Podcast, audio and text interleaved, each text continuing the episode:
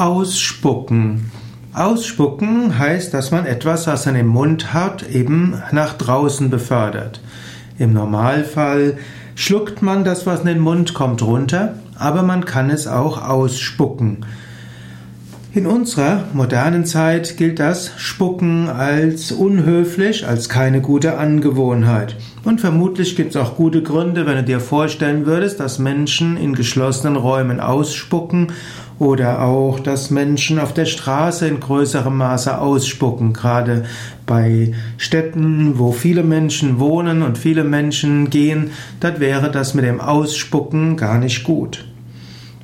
Man kann auch getrost etwas unterschlucken. Manchmal ist die Frage, muss man den Schleim des Hustens ausspucken oder kann man ihn unterschlucken? Im Normalfall kannst du ihn unterschlucken, denn der Magen hat Magensäure und unser ganzer Verdauungsapparat ist sehr wohl dafür ausgestattet, mit Bakterien und Viren so umzugehen, dass sie dem Menschen nicht schaden. Außerdem, schon wenn du gesund bist, schluckst du sowieso 0,2 Liter, also ein kleines Glas oder 0,1 bis 0,2 Liter Schleim den ganzen Tag runter. Ob du jetzt äh, so ein paar Mal am Tag ein bisschen Schleim ausspucken musst, ist letztlich nicht so erheblich.